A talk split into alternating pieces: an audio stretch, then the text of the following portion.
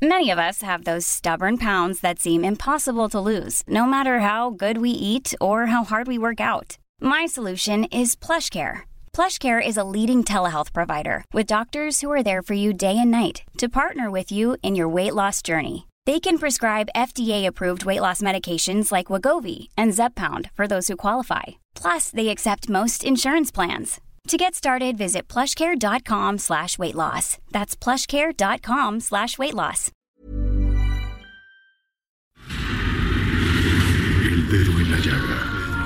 Había una vez un mundo en el que nadie creía. Un país de historias inexplicables. Una nación con personajes asombrosos. Santo Tomás tenía razón. Hay que ver para creer. El México increíble. Las verdades que duelen. La voz de los que callan. El dedo en la llaga. Infórmate, diviértete, enójate y vuelve a empezar.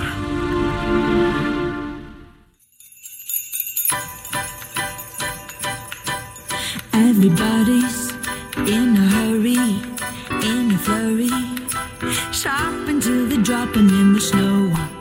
Kids are crying, dogs are barking. Catching up with folks you barely know. Sure, it's madness, but it's magic. As soon as you hang up the mistletoe,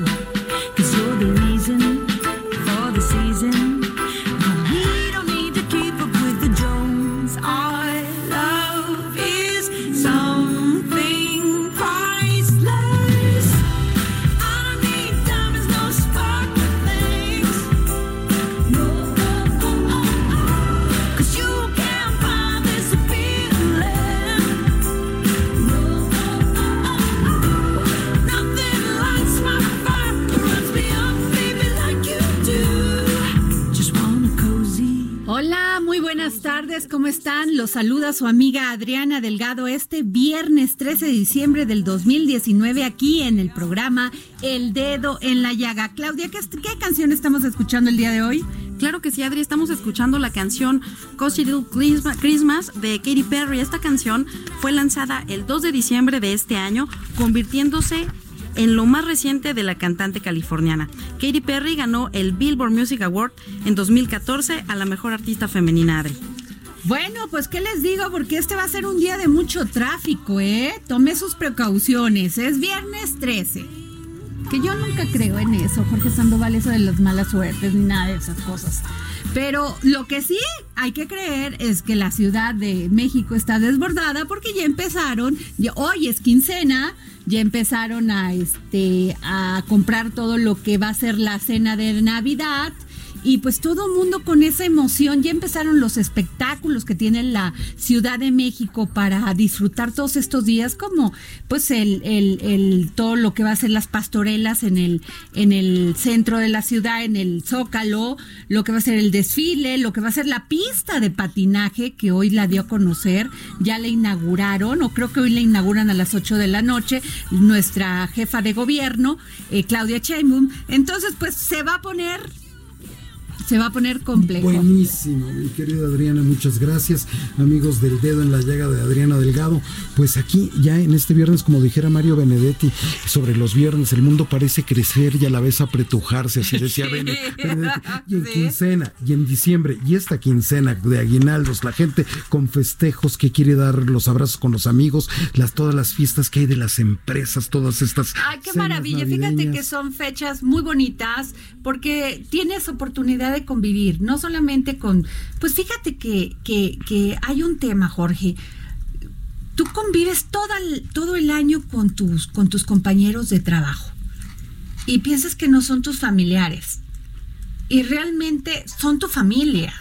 Son los que convives la mayor parte del día, con los que pues muchas veces tienes que ver felicidad, muchas veces tienes que ver frustración, muchas veces pues se dan tantos ánimos y tantas emociones dentro de los lugares de trabajo que finalmente pues son parte de tu vida.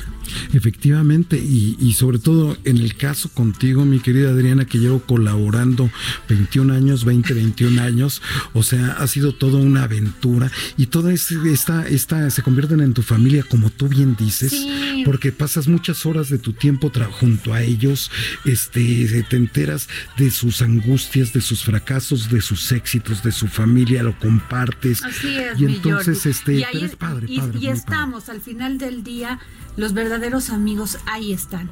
Cuando, cuando no puedes más, ahí están tus verdaderos amigos, apoyándote, cuidándote, dándote lo mejor de ellos mismos. Así que un gran beso, un gran saludo a todos aquellos grandes amigos. Qué bueno que se las pasen padre ahorita si tienen sus, su comida de, de oficina.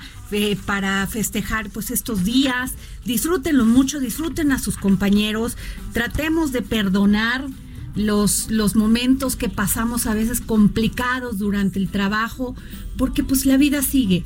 ¿No? Y hay que empezarla todos los días. Así que empezamos este dedo en la llaga y bueno, pues saludamos a todos nuestros amigos de todos lados donde nos ven. Nos pueden enviar sus comentarios a nuestro Twitter, que es el arroba Adri Delgado Ruiz, aquí al Heraldo Radio. Nos pueden escuchar por iTunes, por Spotify, por, bueno, por todos lados. O sea, no tiene usted pretexto ningún pretexto para quedarse sin escucharnos y escribirnos, Jorge. Además, también nos puede mandar un WhatsApp al 55 25 44 33 34 de aquí, los micrófonos del dedo en la llaga. Pues vamos a empezar, Jorge Sandoval. Efectivamente, mi querida Adri, hay temas muy importantes que se están dando a lo largo y ancho del país. Este, en la provincia a veces uno no voltea a ver lo que pasa, pero esta, la, provincia es tan importante, igual de importante que cada uno de sus estados. Y lo que pasa en ella pues, es reflejo muchas veces de los debates que se están dando a lo largo y ancho del país. Uno de ellos muy importante, mi querida Adriana, pues sin lugar a dudas, un tema que, que genera mucha controversia, que genera muchos debates y que se discute que hay estados que ya están con una ley más avanzada que otra, pero lo que sí se tiene que hacer es descriminalizarlo, que es el aborto, mi querida. Así es. Fíjate, Jorge, que el eh, con 15 votos en contra, 10 a favor y 5 abstenciones, los diputados del Congreso de Hidalgo rechazaron la iniciativa que despenaliza la interrupción del embarazo hasta 12 semanas de gestación. Esta iniciativa es impulsada principalmente por el diputado de Morena, Víctor Guerrero Trejo. El Congreso de Hidalgo está integrado por 64 diputados. Morena tiene mayoría con un total de 17 diputados. El Comité Ejecutivo Estatal de Morena en Hidalgo había exhortado a sus 17 diputados locales a ir en unidad y respaldar la propuesta pero pues esto no sucedió, no se pusieron de acuerdo. Con, manifestaciones de grupos a favor de la vida y otros a favor del aborto, los legisladores desecharon la iniciativa que despenaliza la interrupción del embarazo, la cual fue presentada por el diputado local del Movimiento de Regeneración Nacional, Víctor Osmin Guerrero Trejo.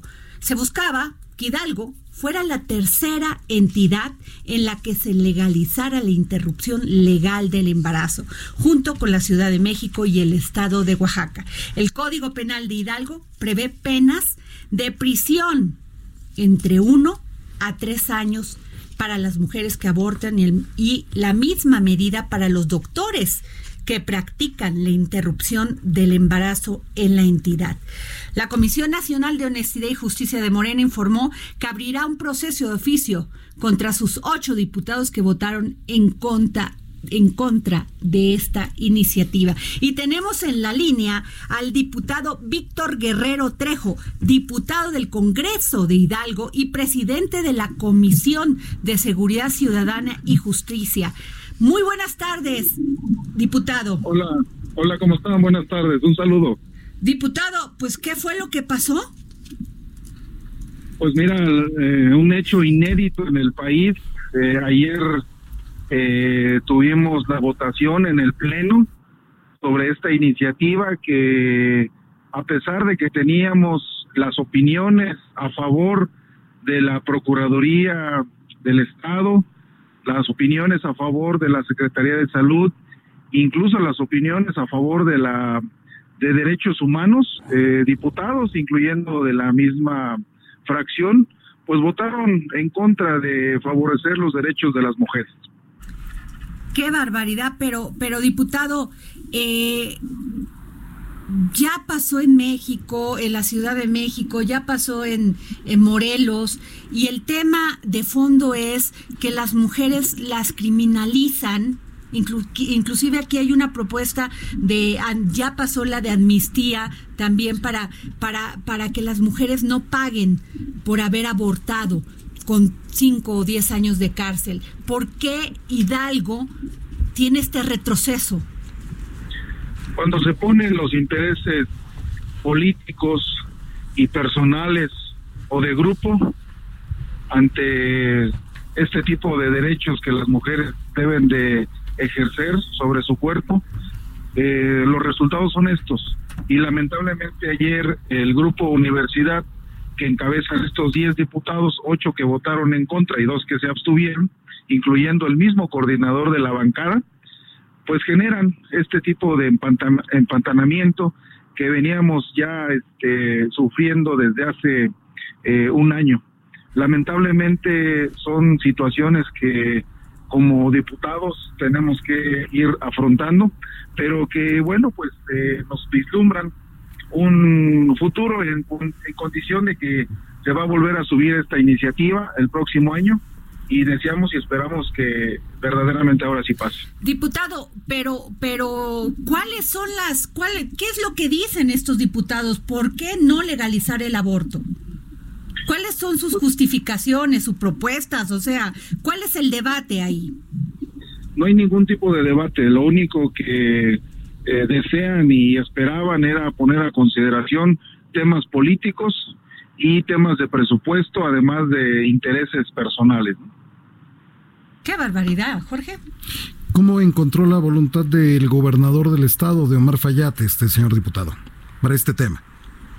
Siempre ha habido una buena disposición por parte de las autoridades del gobierno del estado. Eh, la prueba está en que la misma Procuraduría, la Secretaría de Salud y las y la instancia de derechos humanos, pues eh, aunado a los resolutivos y a los a, los convenios que tiene México con diferentes organizaciones a nivel internacional, pues emitieron sus resolutivos y estos fueron este fueron a favor. Esto nos permitió avanzar en comisiones, a pesar de que eh, al momento se había turnado en comisiones conjuntas esta iniciativa, una de las que encabezaba eh, la Comisión de Legislación y Puntos Constitucionales, la diputada Roxana Montealegre, pues también este eh, eh, generó este empantanamiento al no presentarse, a no convocar y a no generar este este procedimiento legislativo. Y bueno pues tuve que incluso a denunciar y salir al pleno el, la, el hecho de que ella no deseara este continuar con el proceso legislativo. Pero, sin embargo, en comisión a la que yo represento, pues se pasó y se logró llevar al Pleno. ¿Sabe usted, diputado Víctor Guerrero Trejo, cuántas mujeres están en la cárcel actualmente en Hidalgo por, por haber abortado? Sí, efectivamente, tenemos este alrededor de más de un centenar de mujeres indígenas que están en la cárcel por eh, que está penalizado este tipo de conducta y además, bueno, pues comentarles que nos separa una frontera de 67 kilómetros entre Pachuca y la Ciudad de México, donde con ley o sin ley se siguen generando estos abortos clandestinos. No podemos permitir que este, las mujeres eh, sigan ah, generando esta práctica en la clandestinidad. Qué barbaridad, muy grave, diputado, porque muchas de veces es por este, además por violación que ellas deciden abortar.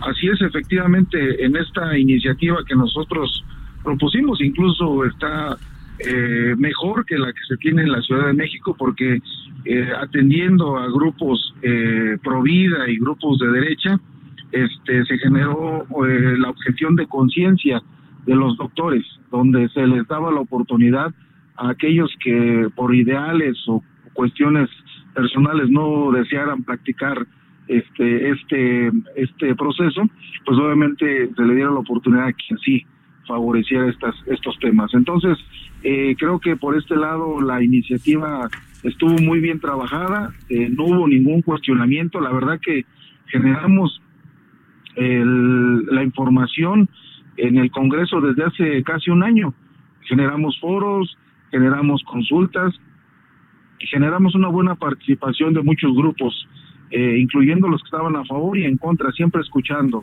siempre abiertos a esta posibilidad. Sin embargo, bueno, el tema no quedó en la discusión, quedó en un tema político que lamentablemente el mismo coordinador de la bancada, pues, eh, contribuyó para que este, este, esta iniciativa no caminara en el estado de Hidalgo, siendo que nosotros somos mayoría en el estado y tenemos de los 30 diputados 17. Qué barbaridad.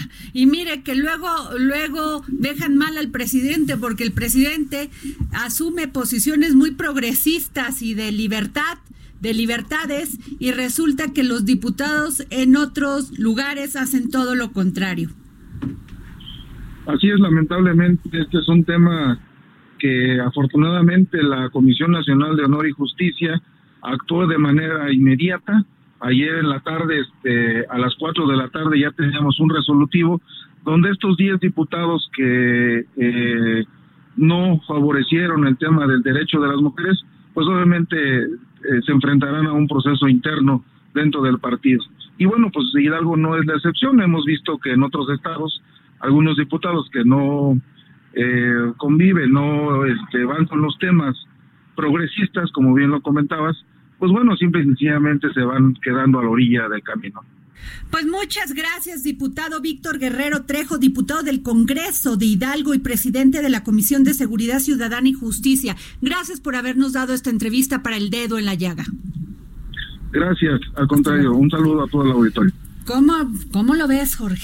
o sea, tenemos muchos discursos. ¿Por qué luego la gente se desilusiona de los partidos políticos porque nos venden todo un, una, todo un tema de principios, de ideología, y resulta que en la práctica se van con intereses políticos y les y echan al, al hoyo todo lo que han este dicho para ganar votos. Este es un tema, el presidente dando un discurso muy progresista, muy de libertades, y resulta que los diputados de Morena votan en contra.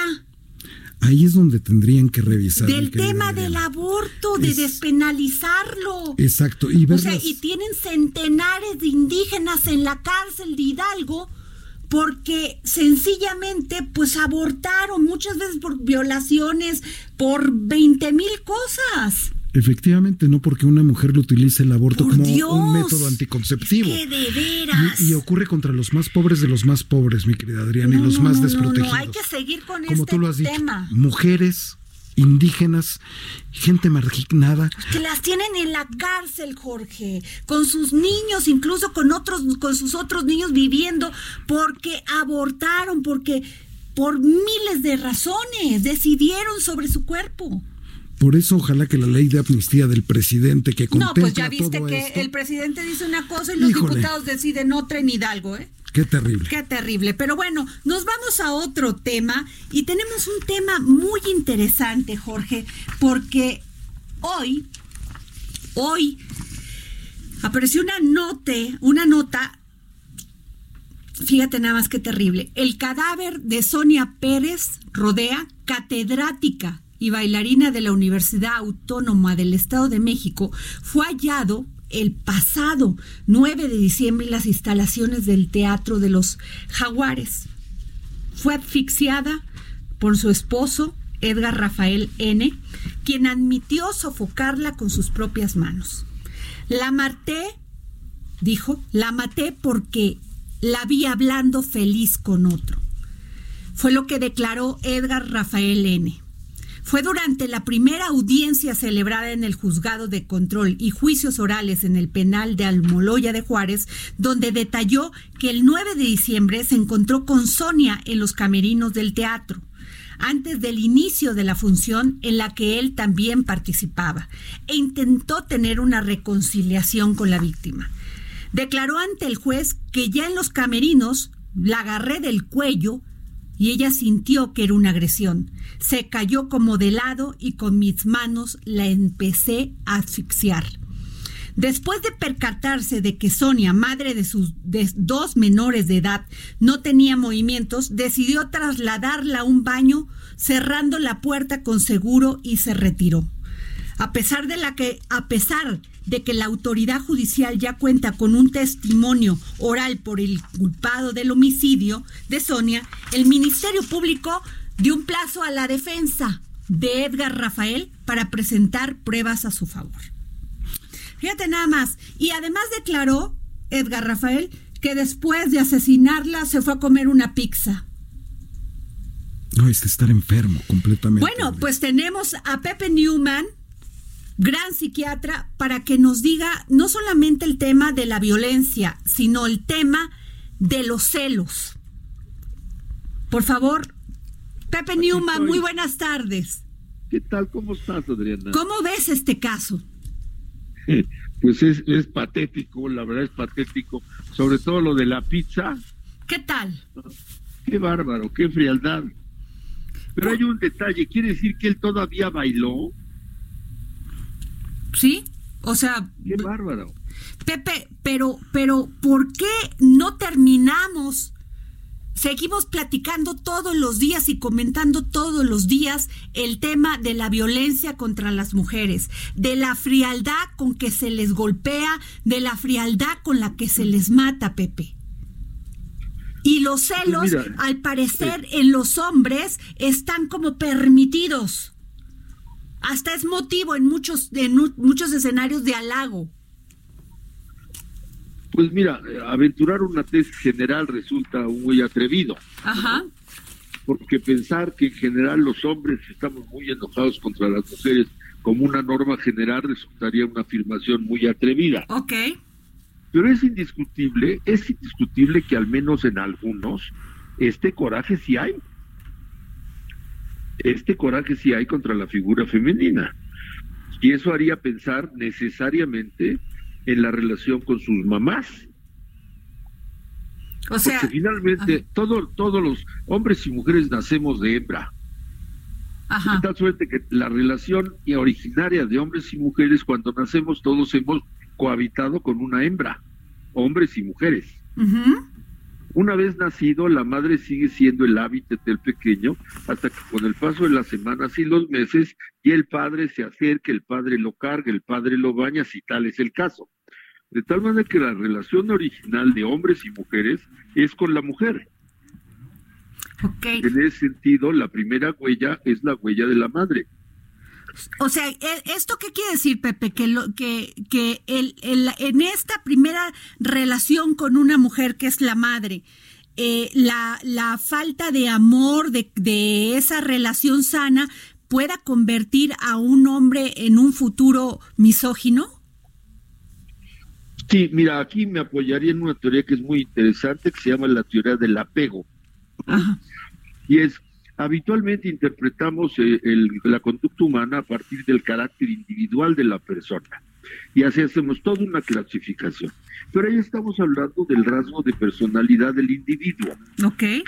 En cambio, si lo que queremos entender es el estilo de relación que los individuos establecemos, entonces la teoría es busquemos en la primera o en las primeras relaciones que establecimos. En ellas aprendimos a relacionarnos. La primera relación históricamente es con la madre. Hay experimentos muy interesantes, muy interesantes, que muestran, no hay tiempo para explicarlos, pero experimentos muy interesantes de laboratorio donde se advierte que dependiendo, digamos, el manejo, el trato que la madre le da al pequeño o la pequeña, ahí sí varía, ¿no? Más bien es lo mismo, eh, la persona, el niño, va a desarrollar un estilo de relación. ¿no? Ajá. y lo divide básicamente en tres. La primera es, si la madre está, y no es que no esté presente, digamos en términos coloquiales, es que no pela, porque está muy ocupada, porque está muy cansada, porque no está de buen humor, porque no quiso tener al hijo, porque el hijo fue una situación obligada, por lo que se quiera. Entonces la madre puede físicamente estar. Deja tú de lado la que no está, pero puede estar. Y sin embargo no estar para el hijo. Entonces la relación entre estar pero no estar para ella, para él o para ella, va a generar una relación de desconfianza del niño de la niña para con la madre. O sea, ella está, pero cada vez que me acerco, me dice, vete, estoy muy ocupada, no me interrumpas, estoy ocupada, estoy cansada. Entonces sí está, pero no está para mí. Y eso va a desarrollar una relación de desconfianza. Si mi mamá, que es mi mamá, ¿no? Está, pero no está para mí, yo qué puedo esperar de cualquier otra persona. Claro. Entonces, va a establecer una relación de desconfianza. Yo no me confío. Claro. Entonces, cuando alguien se me acerca, yo reacciono o corriendo o agrediendo. No me inspira confianza. Entonces, el de evasivo es el primer perfil. El evasivo no va a permitir la cercanía y la intimidad. Porque se siente cohibido, porque se siente inseguro, porque se siente observado, porque se siente descalificado. Entonces, básicamente el evasivo no permite ni tolera la intimidad, la cercanía. Entonces, puede estar, al igual que la mamá, pero no tiene una relación con quien está. Físicamente está, pero no pela. Reproduciendo el estilo de la madre que tuvo. Si es el primer estilo de la madre que está, pero no está. El segundo estilo es cuando la madre está, pero a veces está y a veces no. Ok. Y entonces eso va a generar de perfil ansioso. Es decir, el niño o la niña quiere asegurarse de que sí estás para mí. Como a veces estás, pero a veces no estás, entonces va a vivir en el nervio de siempre tratar de asegurarse que el otro está. Entonces exige pruebas de amor, ¿verdad que me quieres? ¿Verdad que me quieres? y entonces se va a sentir inseguro y va a acosar al otro, lo va a acosar. Y entonces este es el estilo inseguro o ansioso.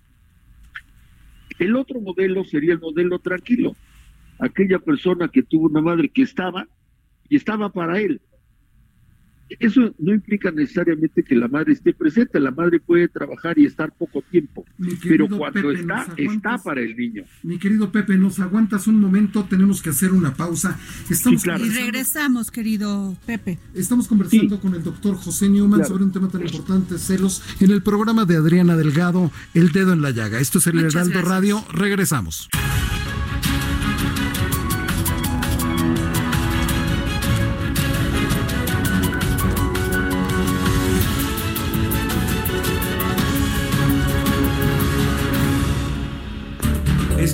Al WhatsApp en el dedo en la llaga. Pídeme otro. 5525 44 33 34. 5525 44 33 34. Heraldo Radio. La HCL se comparte, se ve y ahora también se escucha.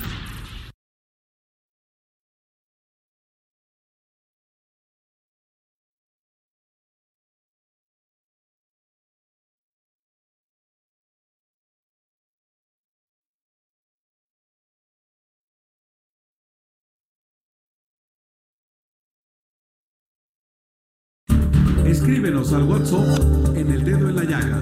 5525 44 33 34 5525 44 33 34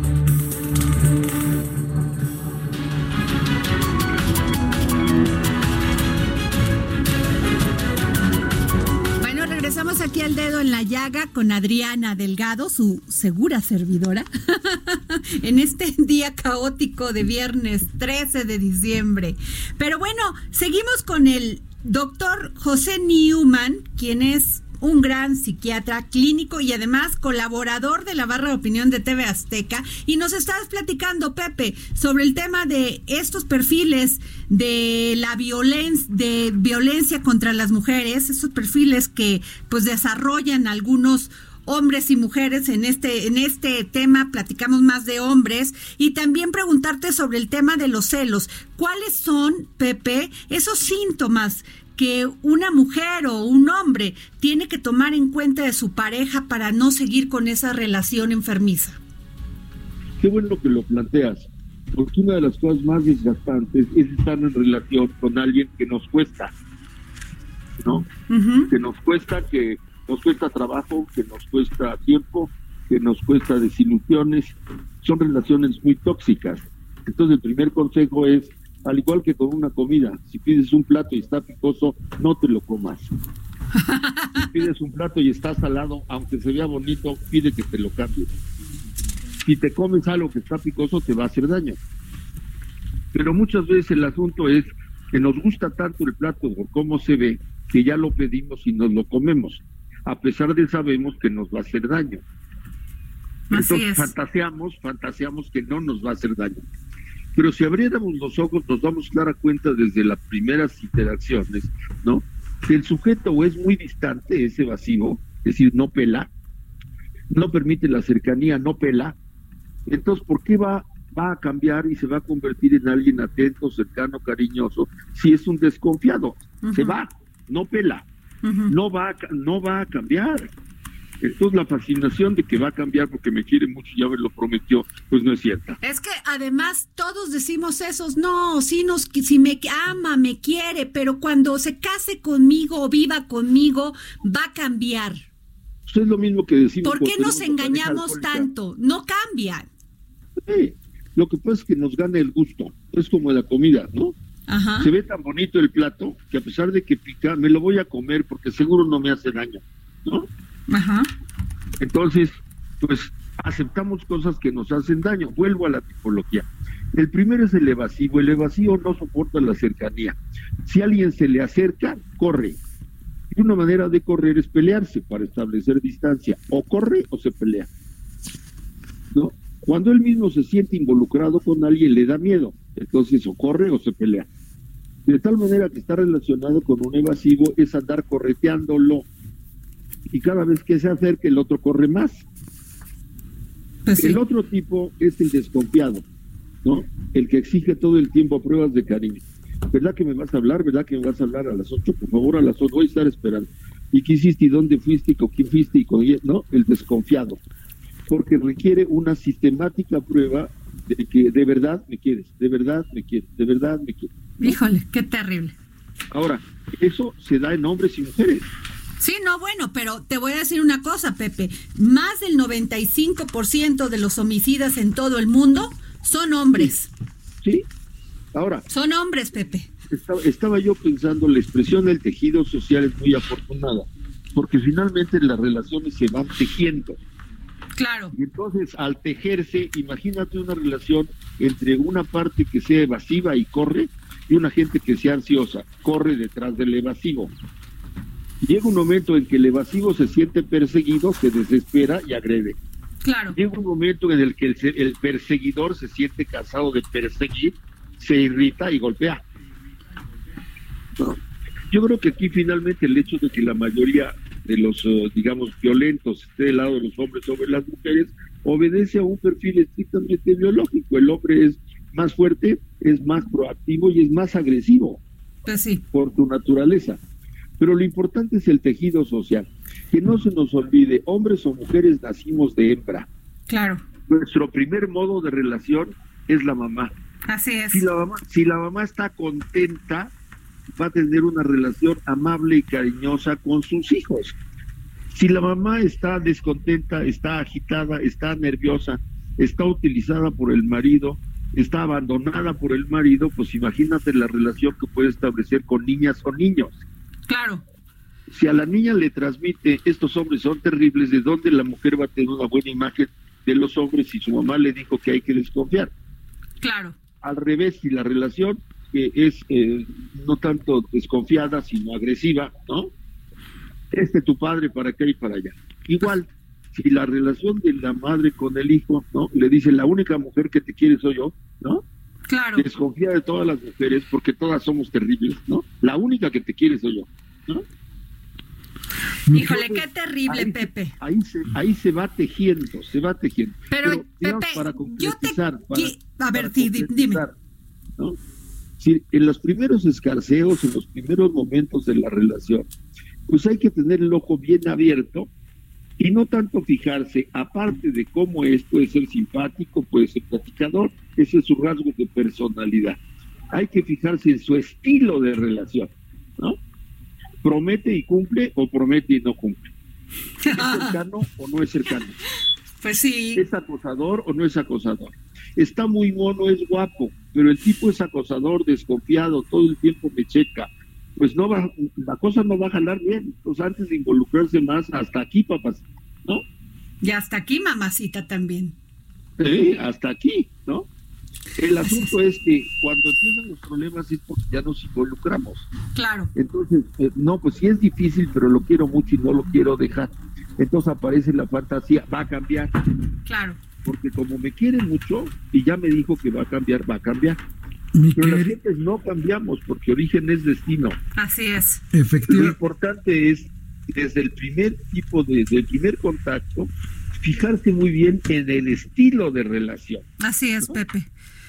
Pepe, y te quiero agradecer en el alma que nos hayas contestado esta llamada para el dedo en la llaga. Sin duda alguna, todo lo que nos has comentado de veras es sumamente importante.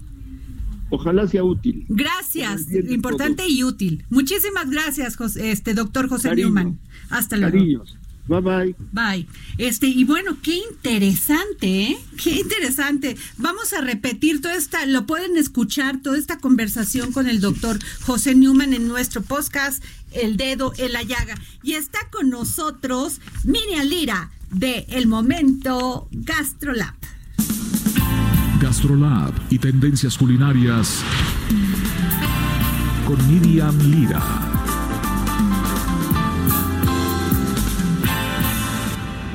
Vean qué cosas, pero déjame decirte que ya se unió a esta mesa Jorge Sandoval, nuestro querido Iván Carrillo.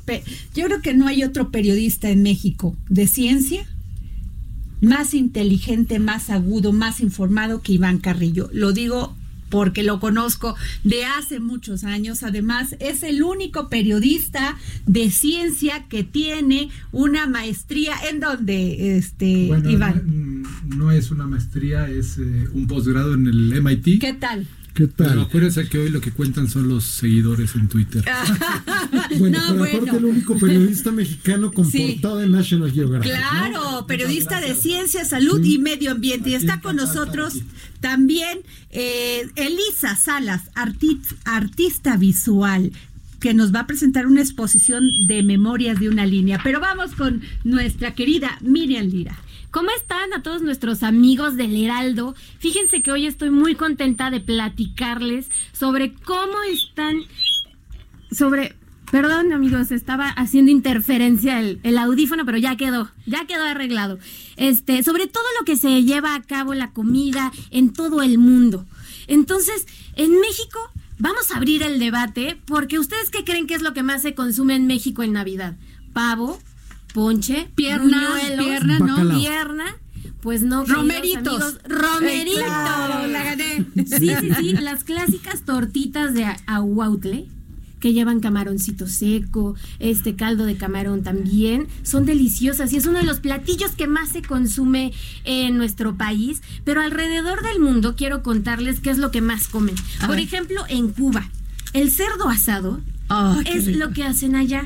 También el congri, que es el arroz blanco y frijoles negros. Eso para Navidad. Eso solamente para la cena de Navidad. Mira nada Los Y lo moros y acompañan- cristianos. Los moros y cristianos, claro que sí. Y lo acompañan con plátanos fritos y tostones. Aunque esos también todo el año, ¿no? También, pero se acostumbra mucho, en la Mucho mesa en la cena, ok. que tengan estos. Por ejemplo, en Chile tienen una bebida que se llama colemono, que también es conocida como cola, como cola de mono y es un cóctel hecho con aguardiente, leche, café, azúcar y algunas especias como clavo, canela, vainilla y cáscara de naranja. Uy, qué rico. Y eso se acompaña con un pancito de Pascua. Y si nos vamos, por ejemplo, a Argentina, el plato es el vitel toné, que es originario de Italia. Y es, son filetitos con salsa a base de atún, huevo duro, anchoas, Ah, crema yo de ya lo probé, se lo probé porque lo hace riquísimo Gabriel Bauduco. ¿Ah, sí? ¿A poco? Sí, sí, sí, muy rico, le queda muy rico. Por ejemplo, también en Puerto Rico tienen una bebida que se llama coquito. Ajá. Y se elabora con leche de coco, yema de huevo, azúcar, vainilla, canela y ron de cañita. Entonces así nos fuimos haciendo la edición de hoy de Gastrolab. Y aquí el ponche. Todo un, sí, aquí en México el ponche, todo un mapamundi describiendo por país qué es lo que se acostumbra. Bellísima en edición, cada- ¿eh? En cada país. Entonces también, por ejemplo, tenemos que en Australia, por ejemplo, celebran en pleno verano por la posición de la Tierra, ¿no?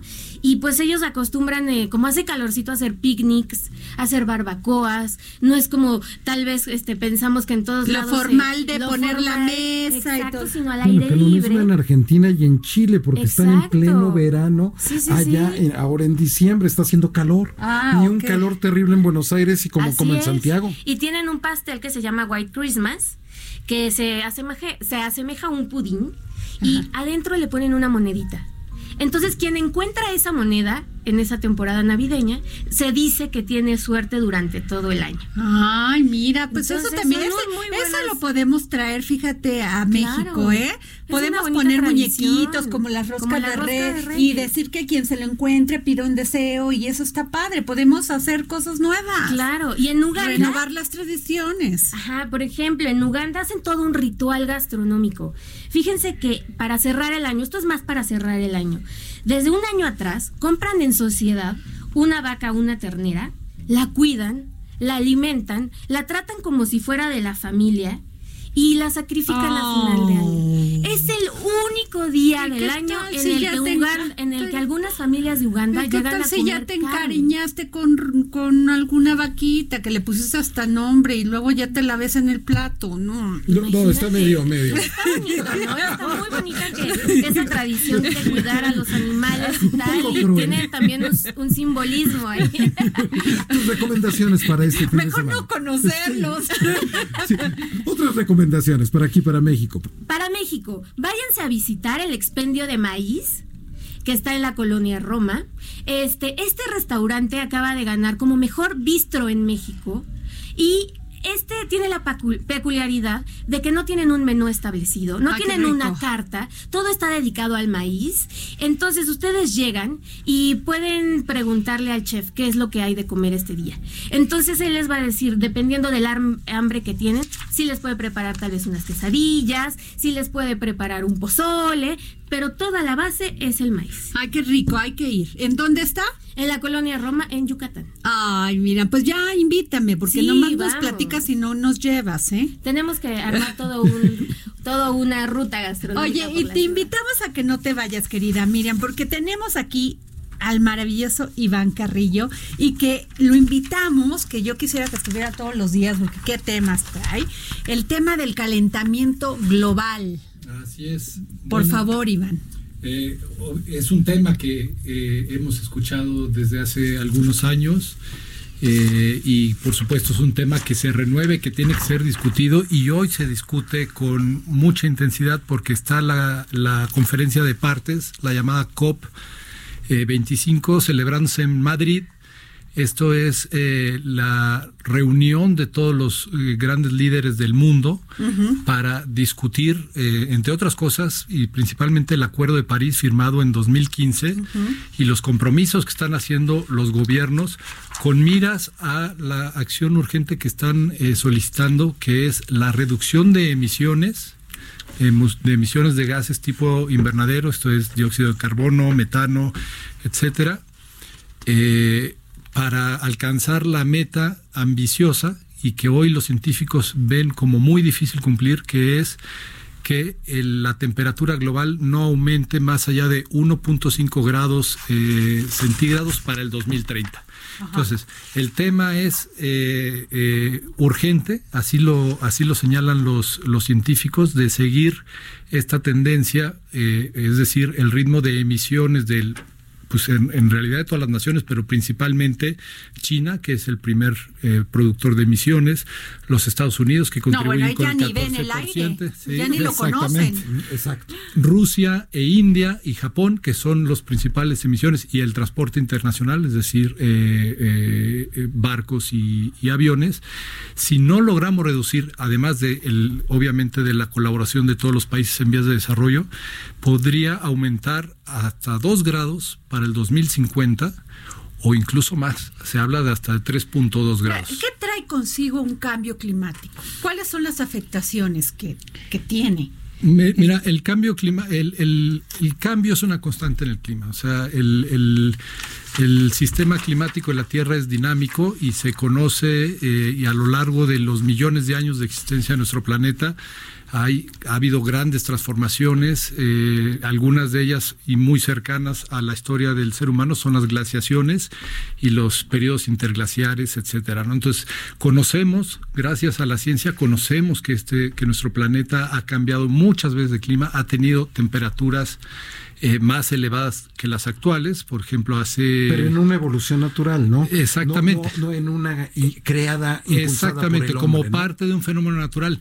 La gran discusión de hoy es que se considera la acción del hombre el factor que está modificando de manera acelerada este sistema.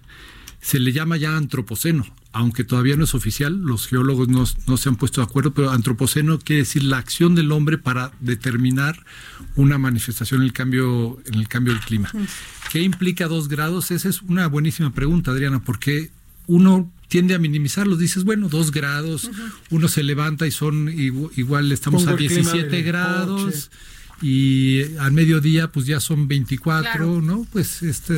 Eh, pero realmente una variación de dos grados a, eh, global tiene afectaciones eh, muy profundas, la, eh, bueno, no la primera, algunas de ellas, el derretimiento de los glaciares, del, tanto el Ártico como la Antártica, Groenlandia, que conllevan a un aumento en los niveles de mar, un aumento que ya está registrado, o sea, ahora, ahora mismo estamos ya padeciendo, el siglo XX subió 12 centímetros, pero de continuar los niveles, por ejemplo, de emisiones en la actualidad podríamos llegar hasta 40 centímetros. Otra vez parece poca cosa. Eso significaría que muchas ciudades costeras desaparecieran, o por lo menos una parte de ellos desaparecieran. O sea, Venecias. Venecia, bueno, Países Bajos, Bangladesh podrían desaparecer. Tabasco ya lo sabemos. No, este oye, no te metas con la tierra del presidente Andrés Manuel López Obrador. Bueno, el cambio climático no respeta. lo dijo Jorge Sandoval. El cambio climático no respeta cargos políticos, este es para todos y realmente eh, eh, eh, hablamos de inundaciones, hablamos de sequías, hablamos de fenómenos naturales como huracanes multiplicados por, por la acción, hablamos de lluvias, de menos lluvias o de lluvias más intensas.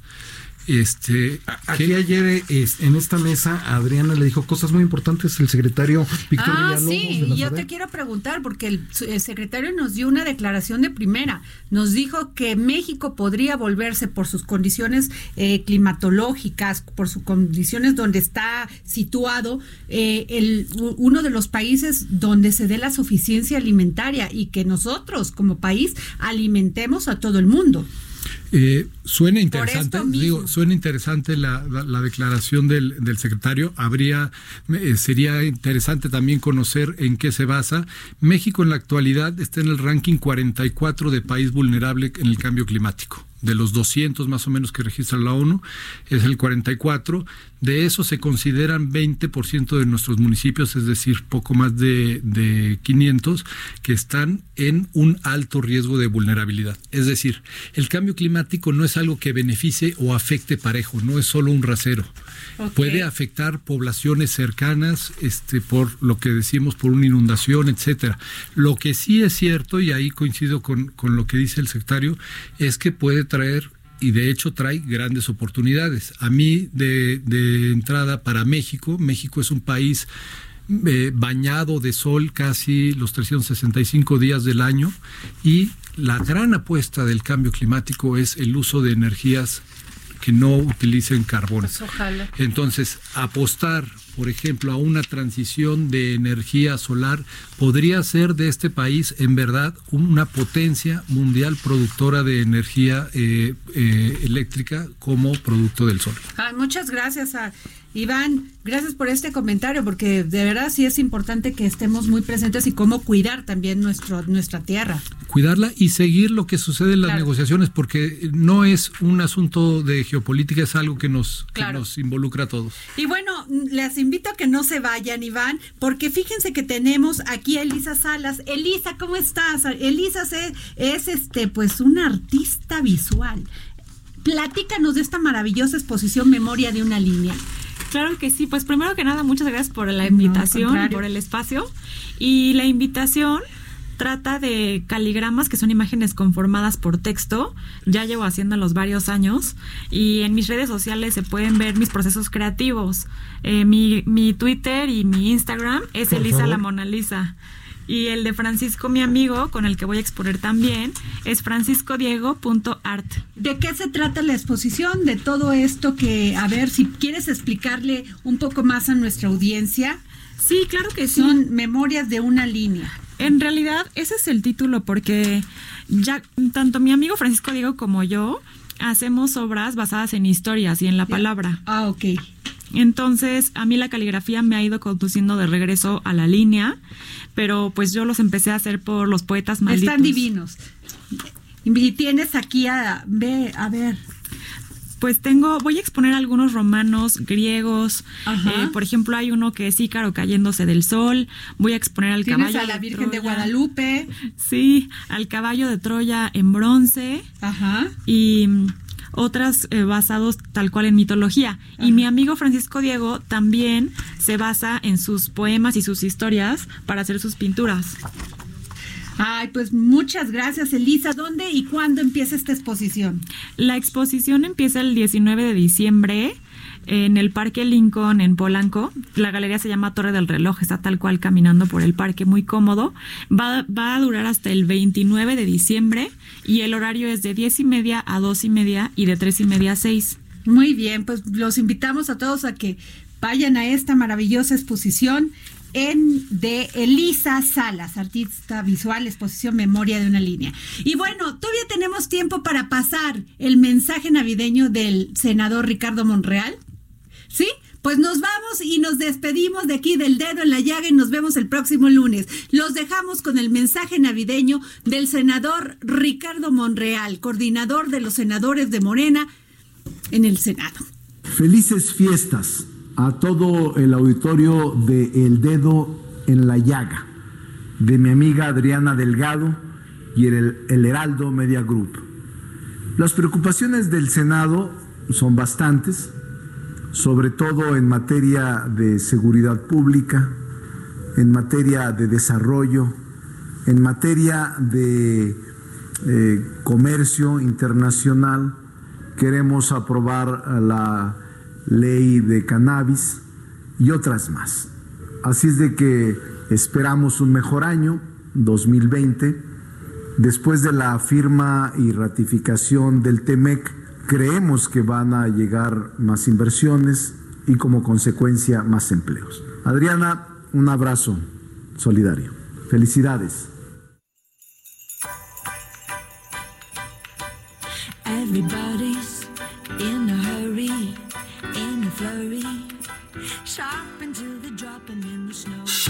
Esto fue El Dedo en la Llaga con Adriana Delgado. Heraldo Radio, la H que sí suena y ahora también se escucha. Hey, it's Paige DeSorbo from Giggly Squad. High quality fashion without the price tag. Say hello to Quince. I'm snagging high-end essentials like cozy cashmere sweaters, sleek leather jackets, fine jewelry, and so much more. With Quince being 50 to 80% less than similar brands. And they partner with factories that prioritize safe, ethical, and responsible manufacturing. I love that. Luxury quality within reach. Go to quince.com slash style to get free shipping and 365-day returns on your next order. quince.com slash style.